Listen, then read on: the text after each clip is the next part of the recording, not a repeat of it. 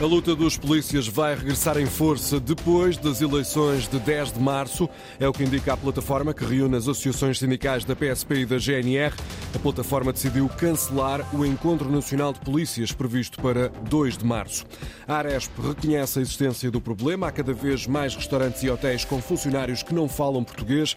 A associação admite a necessidade de dar formação a quem trabalha no atendimento a clientes. Os Beatles vão ser retratados em filme, não um, mas quatro documentários sobre cada um dos elementos da banda britânica. Coimbra acorda com 9 graus, o Porto com 10, Lisboa com 11, Faro com 12, o Funchal com 14 e Ponta Delgada com 16. Edição das 8 da manhã com Frederico Moreno. Os polícias decidiram suspender a manifestação nacional marcada para o dia 2 de março. A plataforma que reúne as associações sindicais da PSP e da GNR garante que estes profissionais não vão baixar os braços, vão continuar a reivindicar o pagamento do suplemento de missão.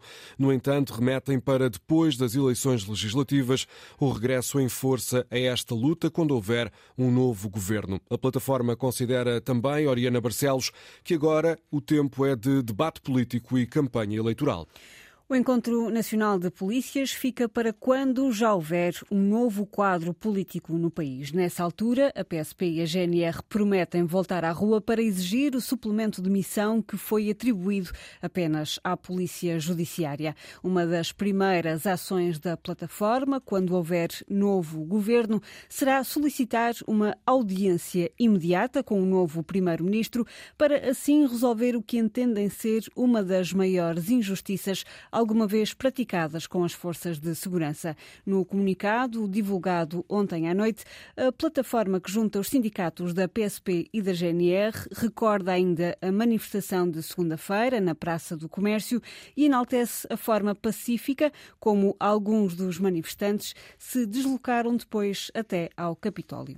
Este é um retrato, Oriana, que entra em choque com relatos feitos por jornalistas, comentadores e até políticos que estiveram presentes na noite de segunda-feira junto ao Capitólio. São testemunhos recolhidos pelo Diário de Notícias. Ao jornal, várias personalidades contam como foram insultadas enquanto tentavam passar pela multidão.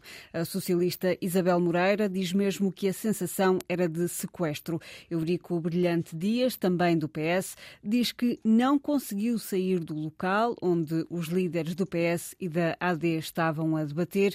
Os polícias fecharam a única saída possível do Capitólio.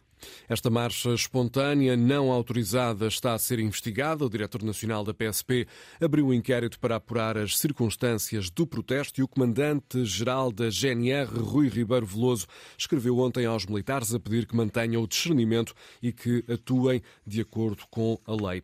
Há protestos e protestos, é o que diz o ministro da Administração Interna, que considera que os polícias devem responder em casos de indisciplina. José Luís Carneiro, entrevistado ontem à noite na CNN Portugal, refere também que a maioria dos protestos das forças de segurança tem acontecido dentro dos limites legais. As forças de segurança são uh, os primeiros e mais importantes zeladores da legalidade democrática e, e dos direitos constitucionais e da segurança do Estado de Direito. Agora, é por isso mesmo que devem evitar atitudes e comportamentos, e foi a razão pela qual tive uma atitude uh, muito perentória na orientação política que dei, quer ao Comando-Geral da Guarda, quer também à Direção Nacional da PSP, para que indícios que pudessem ser estabelecidos entre quem fomenta a indisciplina indisciplina e quem pratica atos que configurem indisciplina, possa haver o respectivo procedimento disciplinar e, eventualmente, procedimento criminal. Quanto às reivindicações dos polícias, o ministro José Luís Carneiro volta a deixar a garantia de que, se o PS formar governo, tratará de resolver esta questão. A manifestação não autorizada dos polícias marcou, marcou também o comício de ontem à noite em Faro, do Partido Socialista.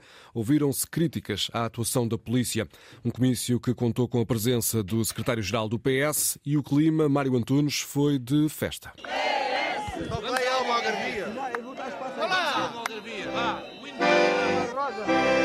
Em Faro, Pedro Nuno Santos foi desafiado e dançou um corridinho. Foi lindíssimo, foi muito, muito bom, um grande ambiente. Os apoiantes procuraram abafar a públicos que vinham de algumas dezenas de elementos das forças policiais e que marcaram presença no exterior do comício. Lá dentro, a resposta veio da cabeça de lista por Faro, Jamila Madeira. Momento em que é o voto quem mais ordena repito, querem condicionar, mas não conseguem, promovendo manifestações e exercendo coação sobre dirigentes do PS e bullying sobre o comum dos cidadãos. Pedro Nuno Santos começou por recordar o debate nas televisões frente a Luís Montenegro para elencar as diferenças entre os dois candidatos a primeiro-ministro. Voltou a criticar o que apelido de falta de clareza do líder do PSD sobre o que vai fazer se o PS ganhar as eleições. Mas prometeu que à esquerda, com o PS, haverá estabilidade. O Partido Socialista conseguirá proporcionar ao país estabilidade, estabilidade política. A direita não pode dizer o mesmo. Luís Montenegro não é capaz sequer de liderar o seu campo político. Luís Montenegro não consegue liderar a direita em Portugal. André Ventura. André Ventura quer Luís Montenegro, Luís Montenegro prefere Rui Rocha, Luís Montenegro e Rui Rocha não querem o André Ventura, a direita é a bagunça. Aos algarvios prometeu uma vida infante sem portagens e o Hospital Central, obra sempre adiada.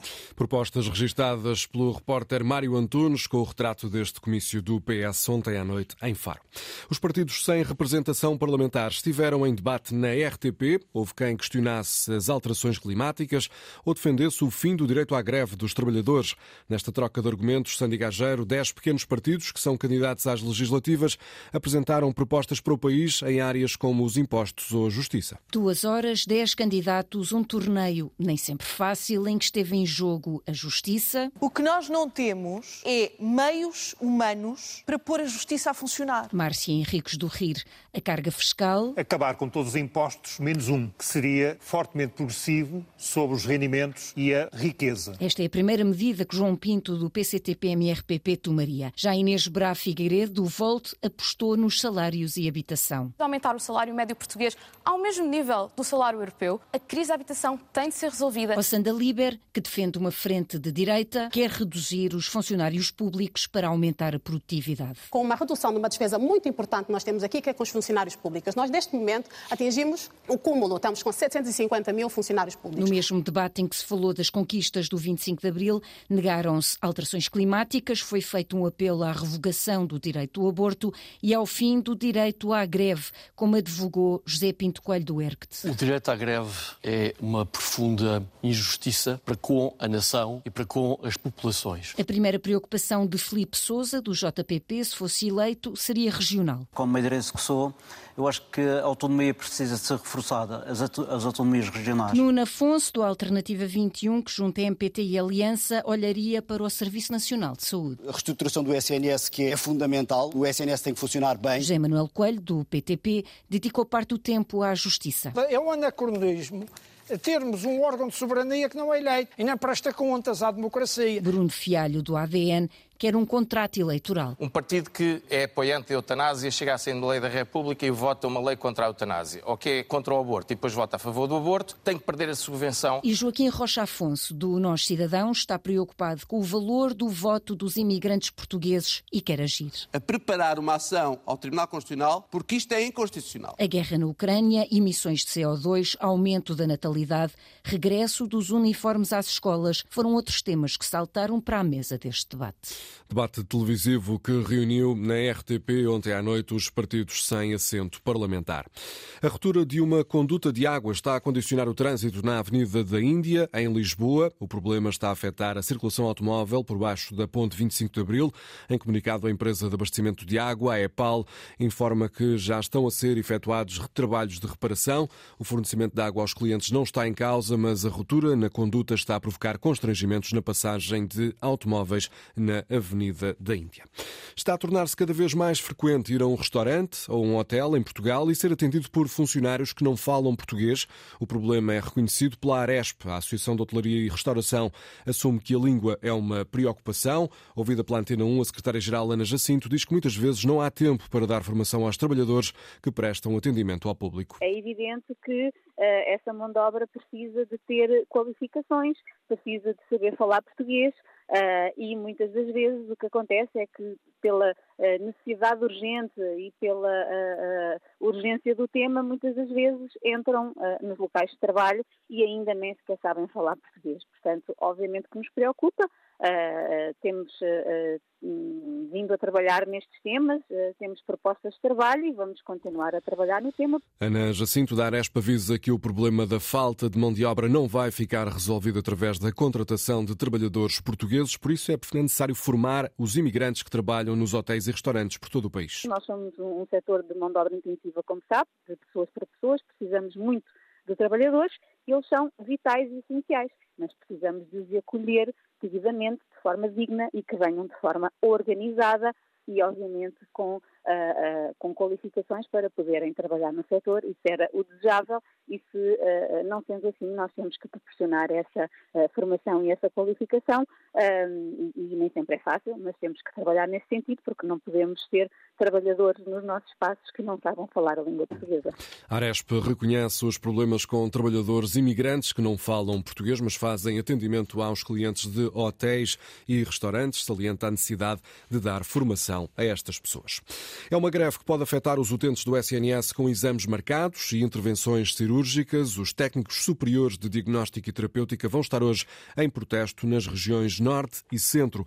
Reclamam a regularização urgente da carreira e alteração da tabela salarial em igualdade com a administração pública. Para além da greve de 24 horas, os técnicos superiores de diagnóstico e terapêutica também têm previsto uma concentração para o final da manhã em frente ao Hospital de São João, no Porto. A reunião do G20 arranca hoje no Rio de Janeiro. É o encontro entre os chefes da diplomacia das 20 maiores economias do mundo. Acontece num contexto de grande tensão internacional devido ao conflito no Médio Oriente e à guerra na Ucrânia. O ministro russo dos Negócios Estrangeiros, Sergei Lavrov, Lavrov é um dos participantes nesta cimeira que decorre no Brasil, assim como Anthony Blinken, chefe da diplomacia norte-americana. Também presente estará João Gomes Cravinho, ministro dos Negócios Estrangeiros, já que Portugal é um dos países convidados para esta reunião do G20. Paul, John, George e Ringo são os nomes dos quatro Beatles e que em breve poderão ser títulos de filmes no grande ecrã. O premiado realizador Sam Mendes vai dirigir quatro filmes biográficos, cada um deles, Inês Martins, focado num dos elementos desta mítica banda de música. Quatro filmes, quatro vidas, uma banda que mudou a música. A partir de perspectivas diferentes, o premiado realizador Sam Mendes vai contar a história dos Beatles. Paul McCartney, John Lennon, George Harrison e Ringo Starr. Cada um terá o próprio filme. Já saíram várias biografias no cinema sobre a banda britânica, mas este projeto é o primeiro a ser autorizado. Os Beatles cederam os direitos de autor completos de vida e música. A produtora de Sam Mendes conta que a ideia foi recebida com entusiasmo por Paul McCartney e Ringo Starr e pelas famílias de John Lennon e George Harrison. Em comunicado, o realizador diz-se honrado por contar a história da maior banda de rock de todos os tempos. Mais, mostra-se animado por desafiar a noção do que constitui uma ida ao cinema. Isto porque os filmes vão estar em exibição ao mesmo tempo. Let it be, let it be,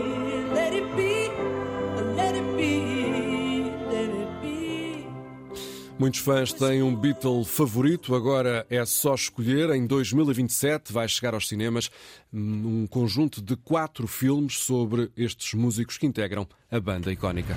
Notícias.rtp.pt, informação que está disponível e em permanência na internet.